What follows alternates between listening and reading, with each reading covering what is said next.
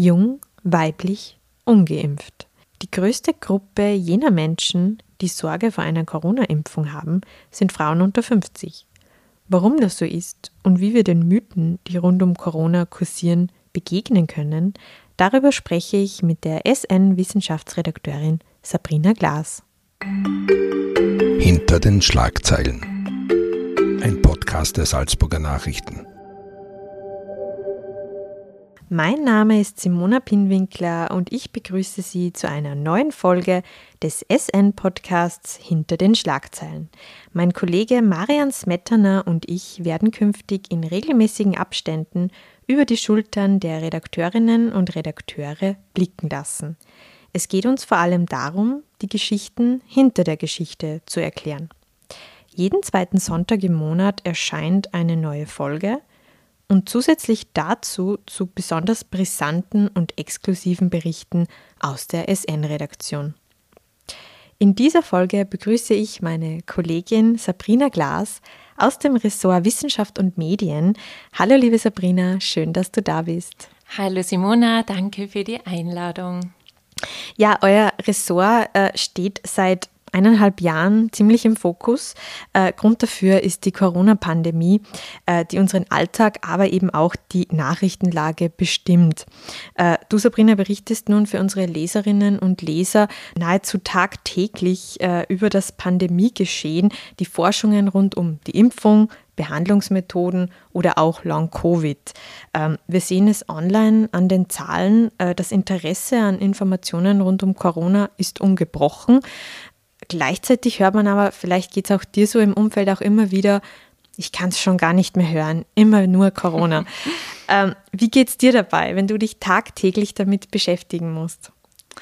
Hm, ja, das ist eine spannende Frage. Also vielleicht geht es mir da ähnlich wie unseren Leserinnen und Lesern. Also bin da vielleicht auch ein wenig im Zwiespalt. Einerseits ist es schon so, dass ich nach wie vor wissen möchte, also am Ball sein möchte und jede Studie, die herauskommt, erst einmal interessant finde und mir denke, was ist neu daran, was können wir für die Leser aufbereiten und was hat sich getan in der Corona-Forschung. Also vielleicht ist es auch so, je mehr man in, de, in den Themen drin ist, desto mehr interessiert man sich auch dafür. Also da brenne ich tatsächlich noch immer dafür. Natürlich gibt es hier hin und wieder Tage, ähm, wo ein leichtes Übersättigungsgefühl da ist, was du auch angesprochen hast, dass manche Umfragen zeigen, dass die Leute Corona gesättigt sind und das irgendwie gar nicht mehr hören wollen. Hin und wieder, muss ich zugeben, habe ich das auch, dass ich mir denke, oh, da ist doch ein anderes spannendes Thema, über das würde ich auch gerne schreiben. Gleichzeitig spießt es sich oft mit Corona-Themen, die berichtet werden müssen und wollen. Und da ist man dann häufig im Zwiespalt. Hat man dann auch so das Gefühl, äh, dass man sich immer wieder wiederholt? Jein, also äh, sicherlich gibt es Wiederholungen. Man muss Dinge auch immer wieder und wieder erklären. Das ist, glaube ich, einer der, der, Grundsätze des Journalismus. Man muss sich auch immer wieder wiederholen und einmal die, die, die Basis schaffen und die Grunderklärung geben. Und dann aber darauf aufbauend das Neue mitgeben, die neue Forschung darlegen und, und zeigen, was hat sich denn da getan. Aber die Basis ist häufig schon eine Wiederholung. Mhm. Jetzt hast du es äh, schon angesprochen, täglich kommen neue Studien zu Corona heraus. Auch äh, wir und uns erreichen äh, tagtäglich neue Agenturmeldungen mit Nachrichten zu Corona. Ähm, wie ordnet man das als Redakteurin, als Redakteur ein? Ja, das ist tatsächlich eine Flut an Informationen, die gerade bei Corona da tagtäglich äh, bei uns hereinschwappt sozusagen. Bei Corona gilt ja auch das Prinzip der Open Science, also der, der offenen Wissenschaft. Das hat man eigentlich relativ früh gestartet. Eigentlich schon als die Pandemie begonnen hat, hat man vier Wochen später schon die gesamte Genomsequenz des Virus veröffentlicht. Also Wissenschaftler haben sich da weltweit zusammengetan und ähm, Studien und Daten schnell zur Verfügung gestellt. Also es gibt eine unheimliche Menge an Informationen zu Corona. Ja, wie, wie behelfen wir uns da? Ähm, wir schauen uns äh, die Dinge, die neu ähm, herauskommen und veröffentlicht werden, genau an. Und du hast es schon angesprochen, da gibt es Agenturmeldungen, die wir natürlich scannen und durchschauen.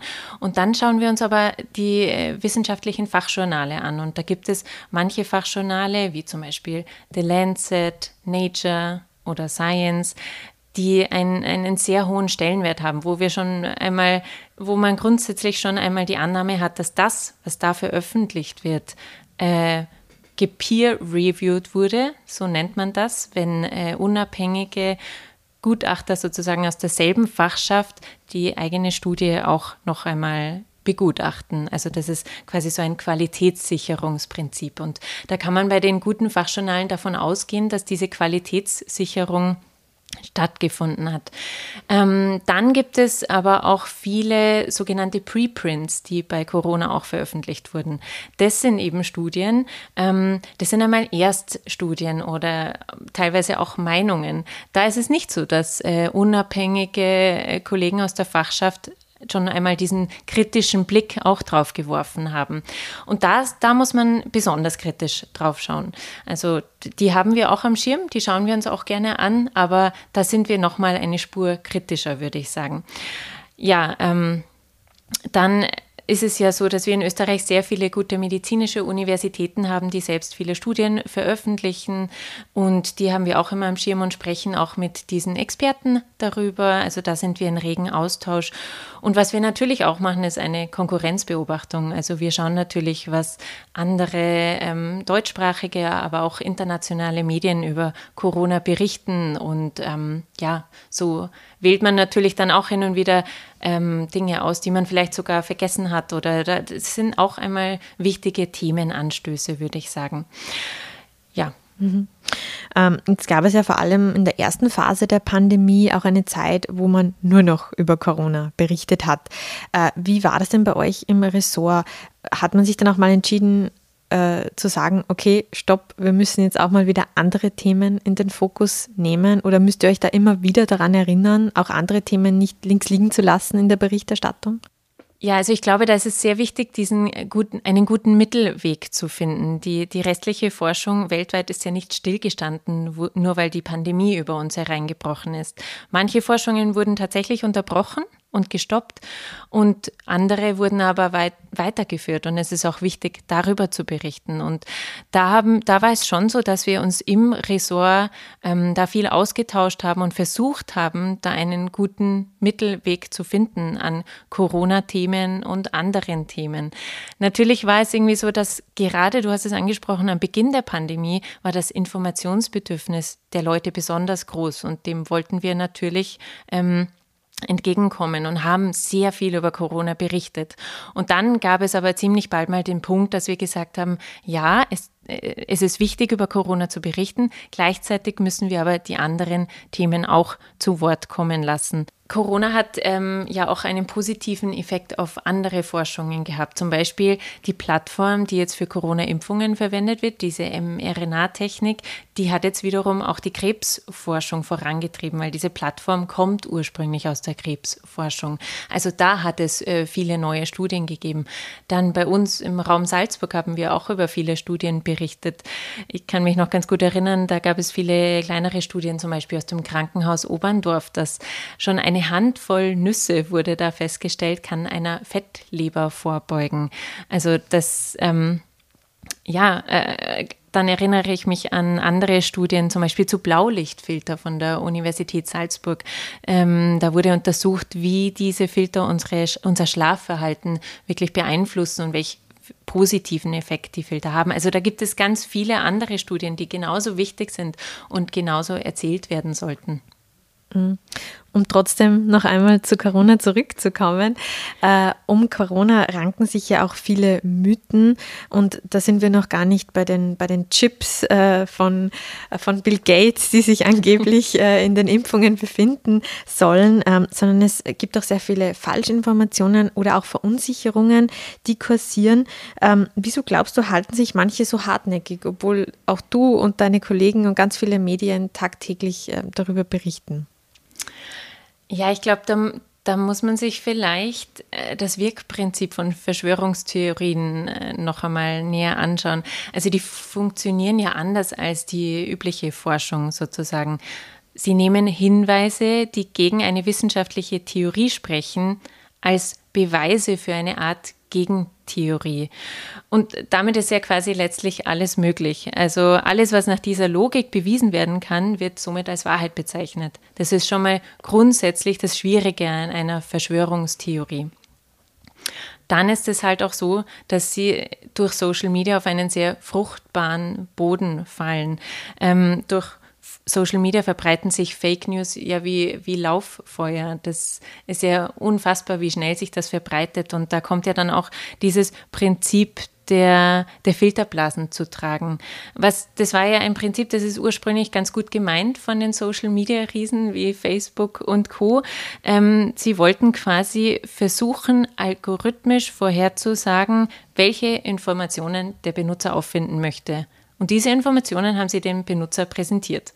Und das führt aber dann dazu, dass du dich irgendwie in deiner Echokammer bewegst und dann irgendwann nur noch diese eine Meinung hörst. Und das ist das perfide Schwierige an Verschwörungstheorien.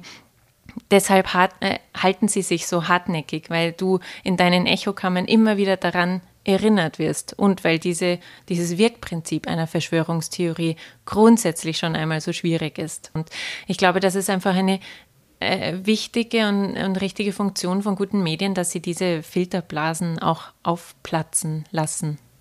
Mhm. Ähm, was sich besonders hartnäckig hält, äh, ist etwa die Sorge von jungen Frauen, äh, dass eine Corona-Impfung unfruchtbar mache. Also das belegen auch Studien. Die Impfskepsis ist bei jungen Frauen weiter verbreitet als bei Männern. Äh, eine Umfrage des IMAS-Instituts etwa ergab, dass von jenen, die ungeimpft sind und auch kein Interesse an einer Impfung haben, 60 Prozent davon Frauen sind. Ähm, bei Frauen unter 50 spielt da eben vor allem die Sorge vor der Beeinträchtigung ihrer Fruchtbarkeit eine Rolle. Woher kommt diese Unsicherheit? Ja, ich glaube, dass Frauen grundsätzlich mehr betroffen sind oder empfänglicher dafür waren. Das liegt einerseits an der höheren Betroffenheit, jetzt gerade was Corona-Impfungen betrifft. Ähm, Frauen waren viel häufiger von, wenn auch sehr seltenen, aber Nebenwirkungen betroffen, wie zum Beispiel diese Hirnvenenthrombosen. Wir erinnern uns damals der große Aufschrei wegen AstraZeneca. Eine sehr seltene Nebenwirkung könnten ja diese Hirnvenenthrombosen sein, die übrigens auch bei Männern auftauchen. Aber grundsätzlich waren Frauen, Frauen häufiger betroffen davon. Das ist das eine. Und ich glaube, Frauen waren aber schon viel früher Ziel von Falschinformationen. Also wie du jetzt auch schon gerade angesprochen hast, das Thema oder dieser schon sehr früh aufgetauchten Behauptung, die Impfung könne unfruchtbar machen. Das hat ja auch schon wieder Frauen betroffen und hat sich dann über wieder, sind wir wieder bei Social Media, wie Lauffeuer verbreitet. Ja, das, das Thema Fruchtbarkeit. Ähm, ich glaube, das Thema Fruchtbarkeit ist sehr emotional bei Frauen. Also ich glaube, es ist sehr aufgeheizt und sehr emotional und das schon immer.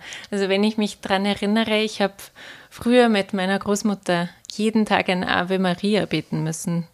Und da kommt ja auch dieser Satz vor, ähm, Gebenedeit ist die Frucht deines Leibes. Also Fruchtbarkeit ist einfach ein, ein bei Frauen höchst emotionales Thema. Sollte da auch noch auch nur irgendein Zweifel bestehen, ähm, dass die Impfung unfruchtbar machen könnte, dann sind Frauen da natürlich höchst alarmiert. Diese Angst ist aber unbegründet. Also diese Sorge entsprang der Beobachtung, dass eine Aminosäurensequenz im Oberflächenprotein des Virus, eine Aminosäurensequenz im, im Plazenta-Protein, also im Mutterkuchen der Frau stark ähnelt. Und jetzt hat man gedacht, wenn wir durch die Impfung Antikörper gegen dieses Oberflächenprotein von Corona bilden, könnte das ja irgendwie auch dem Mutterkuchen der Frau schaden, könnte das irgendeinen Einfluss haben. Das ist aber längst widerlegt worden und das ist rein biologisch auch gar nicht möglich. Das haben mir ganz viele Experten versichert. Ja, und dazu muss man vielleicht auch wissen, dass es im Körper nur eine gewisse Anzahl von Aminosäuren gibt, die Proteine zusammenbauen. Und deswegen gibt es immer wieder solche Ähnlichkeiten. Aber diese Sorge, dass die Impfung unfruchtbar macht, die ist unbegründet. Man hat mittlerweile auch ganz viele Daten, dass geimpfte, schwangere, gesunde Kinder zur Welt ähm, bringen. Und sogar im Rahmen der klinischen Studien, ich erinnere mich damals an BioNTech Pfizer, als diese ersten Phase 3 Studien veröffentlicht wurden, auch da waren schon Frauen dabei, die ähm, unbewusst schwanger waren. Also sie haben noch nichts von ihrer Schwangerschaft gewusst und sind damit geimpft worden. Und das hat man natürlich dann im Nachhinein gesehen, dass die jetzt auch gesunde Kinder zur Welt gebracht haben. Also da kann man beruhigen. Aber wenn wir noch mal kurz zu den Hirnvenenthrombosen zurückkommen, da gab es ja zu Beginn doch sehr viel Unsicherheit. Also viele, viele Staaten wie Deutschland, Frankreich, Norwegen und so weiter haben auch den AstraZeneca-Impfstoff ausgesetzt, weil es eben zu vielen Hirnvenenthrombosen gekommen ist, kurzzeitig. Ähm, es gab ja einfach auch sehr viel Verunsicherung. Ist es da nicht auch gerechtfertigt, dass manche zögern? Doch, also ich kann äh, gewisse Verunsicherung auf jeden Fall verstehen und dafür muss auch Raum sein und man muss diese Dinge mit sehr viel Sorgfalt behandeln. Und da habe ich jetzt schon oder sehe ich jetzt auch nach wie vor als Aufgabe von uns Medien, dass wir die Dinge sehr, sehr kritisch beleuchten und genau hinterfragen. Und das Thema Hirnvenenthrombosen war so ein Beispiel. Da waren viele Länder, die dann die Impfungen ausgesetzt haben.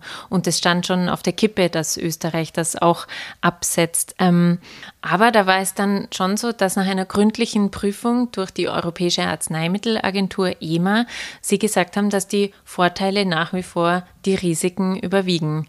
Also es ist ja es ist so, dass man so eine Hirnvenenthrombose gut behandeln kann, wenn man frühzeitig darauf aufmerksam gemacht wird. Also da haben wir auch immer wieder den Frauen äh, vor allem mitgegeben, dass man, dass man sich nach einer Impfung gut beobachten sollte. Also wenn man zum Beispiel drei Tage nach einer Impfung noch einen stark anhaltenden, stechenden Kopfschmerz hat, dann soll man unbedingt einen Arzt aufsuchen. Das ist sehr, sehr wichtig. Und dann kann das auch sehr, sehr gut ähm, präventiv behandelt werden, dass es gar nicht so weit kommt.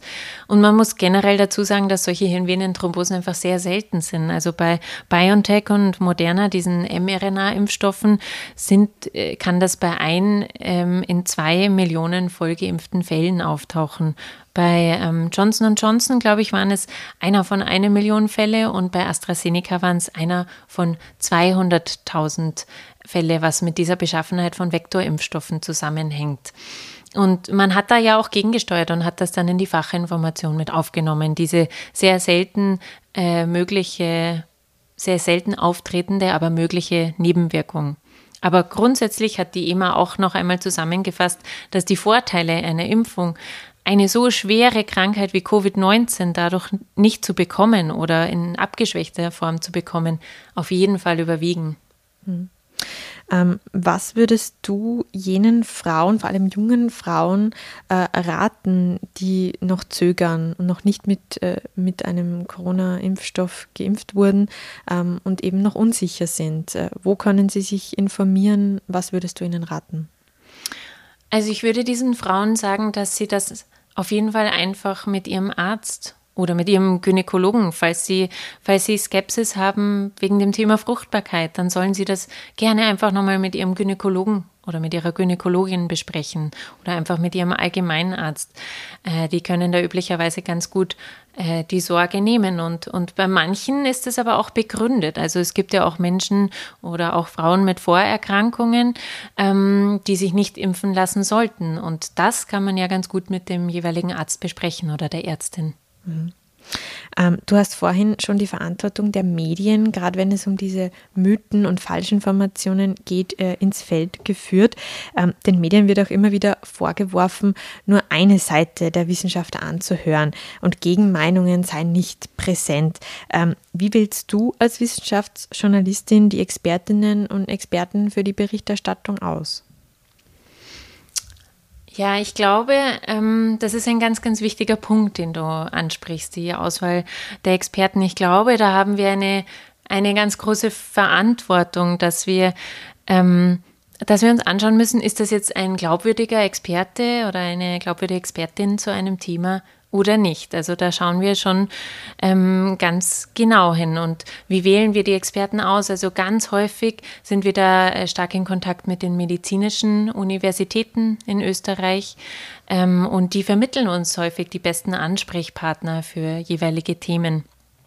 Weil du das aber angesprochen hast mit, dass Gegenmeinungen vielleicht zu wenig Platz finden.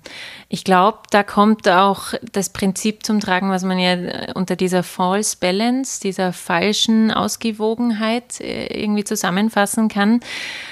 Das kommt dann zu tragen, wenn einer klaren Minderheitenmeinung ungebührlich viel Raum gegeben wird. Und somit entsteht dann irgendwie fälschlich der Eindruck, dass diese Minderheitenmeinung gleichwertig sei. Also wenn man zum Beispiel zehn Experten hat und einer äußert sich kritisch, die anderen haben aber, die anderen neun haben dieselbe Meinung.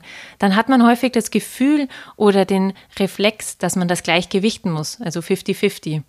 Also quasi einem Klimawandelleugner und Klimaexperten gleich viel Raum geben, sozusagen. Das ist aber nicht so. Es ist ein 9 zu 1. Und bei Corona ist es dasselbe. Man, man konnte das ja schon weltweit beobachten, natürlich in Nuancen Unterschiede, aber einem Corona-Leugner und einem Corona-Experten gleich viel Raum einzuräumen, wäre eine mediale Verzerrung, denke ich. Und ähm, deshalb ist es schon so, dass Corona-Leugner auf der Wissenschaftsseite bei uns bei den Salzburger Nachrichten weniger Platz eingeräumt wird. Und bei manchen Themen ist es aber so, dass wir äh, ähm, bei den Salzburger Nachrichten zum Beispiel unsere Rubrik Pro und Contra eingeführt haben. Da haben wir vor einiger Zeit zum Beispiel die Kinderimpfung herangezogen und da haben wir einen Experten zu Wort kommen lassen, der sich eher dafür ausspricht und einer, der sich eher dagegen ausspricht. Das ist jetzt schon ein paar Wochen her, wo man noch nicht so viele Studien jetzt zur Kinderimpfung hatte, aber das ist auch immer ein ganz gutes Prinzip, um, um Gegenmeinungen doch zu Wort kommen zu lassen in der Zeitung. In der Wissenschaft geht es allerdings nicht um Meinungen, sondern vordergründig um Fakten. Ähm, aber auch äh, vieles äh, rund um Corona hat sich auch immer wieder verändert, gerade auch die Faktenlage. Also du hast vorhin die Schwangeren erwähnt, vielleicht ist das eher auch ein gutes Beispiel. Zunächst hieß es, äh, Schwangere sollen eher keine Impfung erhalten und dann, nein, Schwangere sollen unbedingt geimpft werden. Nährt das eher diese Verschwörungstheorien und die Unsicherheit oder gibt es nun mehr Vertrauen in die Wissenschaft in der Bevölkerung? Also ich glaube, ganz generell ist in der Corona-Pandemie schon das Vertrauen in die Wissenschaft gestärkt worden. Ähm, also wenn man zum Beispiel an die Politik denkt, da gibt es ja diese berühmte Corona-Taskforce, wo sich auch Virologen, Epidemiologen und andere Wissenschaftler darunter finden. Und auch in der Bevölkerung habe ich das Gefühl, dass die Wissenschaft den Menschen ein wenig näher gekommen ist. Einfach auch dadurch, dass wir wir alle tagtäglich Virologen und Epidemiologen in, in Fernsehinterviews gesehen haben. Also man ist viel, viel näher mit der Arbeit der Wissenschaft konfrontiert worden. Grundsätzlich ist es in der Arbeit der Wissenschaft aber schon so, dass Dinge immer wieder revidiert werden können. Also Thesen, die einmal aufgestellt werden, können natürlich wissenschaftlich widerlegt werden. Das ist einfach das ist ein Grundprinzip der Wissenschaft. Und da habe ich schon das Gefühl, dass das Verständnis dafür in der Bevölkerung aber ein bisschen gewachsen ist. Hm. Da kommen natürlich die Medien wieder ins Spiel, die dieses dann eben immer wieder aufklären und darüber berichten. Ähm, Du bist keine Virologin, keine Ärztin. Wie schwierig ist es, faktisch richtig über diese doch sehr komplexen Themen, ähm, diese so einfach wie möglich aufzudröseln, sodass jeder sie versteht, der sich nicht damit beschäftigt jeden Tag? Ja, das ist tatsächlich manchmal auch eine große Herausforderung. Also das gebe ich auf jeden Fall zu. Das ist nicht unbedingt immer leicht, aber ähm, ich habe das Gefühl, also ich, ich behelfe mir dadurch, dass ich sehr viel nachfrage. Also wenn ich eine wissenschaftliche Studie vor mir habe, die ich nicht so ganz interpretieren kann, äh, dann rede ich viel mit Experten darüber, Experten aus unterschiedlichen Bereichen und lasse es mir von den anderen einschätzen und herunterbrechen und lese einfach sehr viel darüber nach. Grundsätzlich ist es, glaube ich, sehr, sehr hilfreich, wenn man in diesem Bereich arbeiten möchte, dass man sehr viel liest. Also ich versuche sehr viel Fachzeitschriften zu lesen und dann kommt man auch einfach diesem Jargon ein, ein wenig näher und, und ist damit öfter konfrontiert und dann fällt es einem irgendwann dann vielleicht leichter, die Dinge gut zu verstehen, weil erst wenn man sie verstehen kann, kann man sie auch gut herunterbrechen. Hm.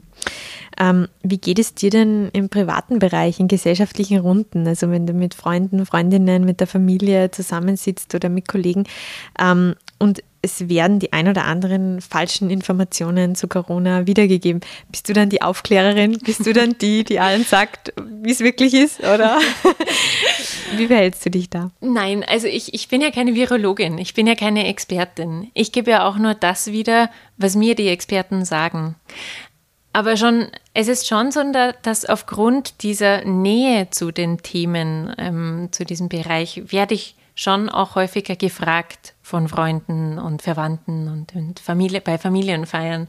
Und wenn ich gefragt werde, gebe ich natürlich gerne wieder, was ich weiß oder was ich über bestimmte Themenbereiche gelesen habe. Aber es ist nicht so, dass ich mit erhobenem Zeigefinger äh, durch die Partys laufe und äh, alle zum Impfen zum Beispiel bewegen möchte. Aber da, das ist zum Beispiel vielleicht ein gutes Thema. Also beim Impfen bin ich tatsächlich häufig auf das Thema angesprochen worden, Langzeitfolgen von Impfungen.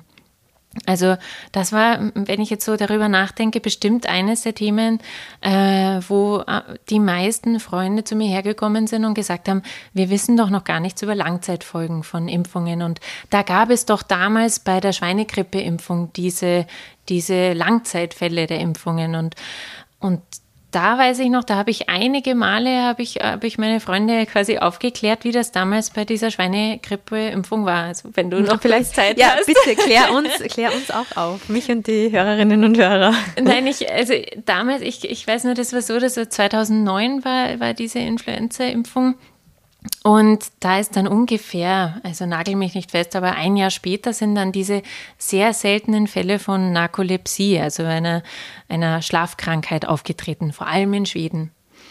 Man hat dann aber herausgefunden, ähm, dass nur Menschen mit einem äh, bestimmten genetischen Hintergrund an dieser Schlafkrankheit leiden, die durch die Impfung oder aber eventuell sogar äh, durch das Virus selbst, also vielleicht haben die sich auch infiziert, das ist bis heute nicht geklärt, äh, auftreten kann. Grundsätzlich ist es aber so, dass es einfach ein sehr, sehr seltenes Ereignis war. Und da die Schweinegrippeimpfung damals nicht so wie heute, ich glaube, bei Corona haben wir schon mehr als sechs Milliarden verimpfte Dosen. Ähm, da aber damals viel, viel weniger Impfungen verabreicht worden sind, hat sich diese, dieses seltene Signal erst viel später gezeigt. Also das ist fälschlicherweise als Langzeitfolge einer Impfung beschrieben worden, ist da aber einfach nur ein sehr seltenes Signal. Also man muss immer eine bestimmte Population impfen, ähm, um solche seltenen Ereignisse überhaupt zu finden. Aber das ist ja bei Corona haben wir schon eine sehr, sehr große Population geimpft. Und ähm, ja, dadurch konnten sich auch seltene Ereignisse wie zum Beispiel die Hirnvenenthrombosen ganz gut zeigen. Und hast du da auch schon jemanden überzeugen können mit, äh, ja, auf so einer Party? Ja, ähm, überzeugen. Also es kommt immer darauf an, wie, wie offen mir jemand gegenübertritt und wie nah mir jemand auch steht. Also wenn, wenn das ähm, meine Schwester ist oder, oder wenn das eine, eine gute Freundin ist, dann, dann versuche ich schon, ähm, die, die Argumente darzulegen und, und da sehr offen darüber zu sprechen und auch ein bisschen insistierend vielleicht zu sein. Ähm, wenn jemand zum Beispiel in die verschwörungstheoretische Richtung geht. Und dann gibt es aber in manchen Runden auch Leute, die eben klar davon überzeugt sind, dass Bill Gates durch die Impfung Chips in unseren Körper implantieren wollen. Und bei diesen Menschen, da sind wir wieder bei diesem Prinzip Verschwörungstheorie, irgendwann höre ich dann auch auf, sie vom Gegenteil überzeugen zu wollen. Das ist, das ist schwierig. Sie wollen daran glauben, sie sind da auch in ihrer Echokammer und wollen Gegenmeinungen gar nicht hören. Und da belasse ich es dann auch irgendwann. Irgendwann ist es dann auch immer gut. Also, um es noch einmal zusammenzufassen, es gibt zum einen Verschwörungstheoretiker und Corona-Leugner, die schwer zu überzeugen sind, aber es gibt auch Menschen, vor allem viele junge Frauen, die verunsichert sind, besorgt sind.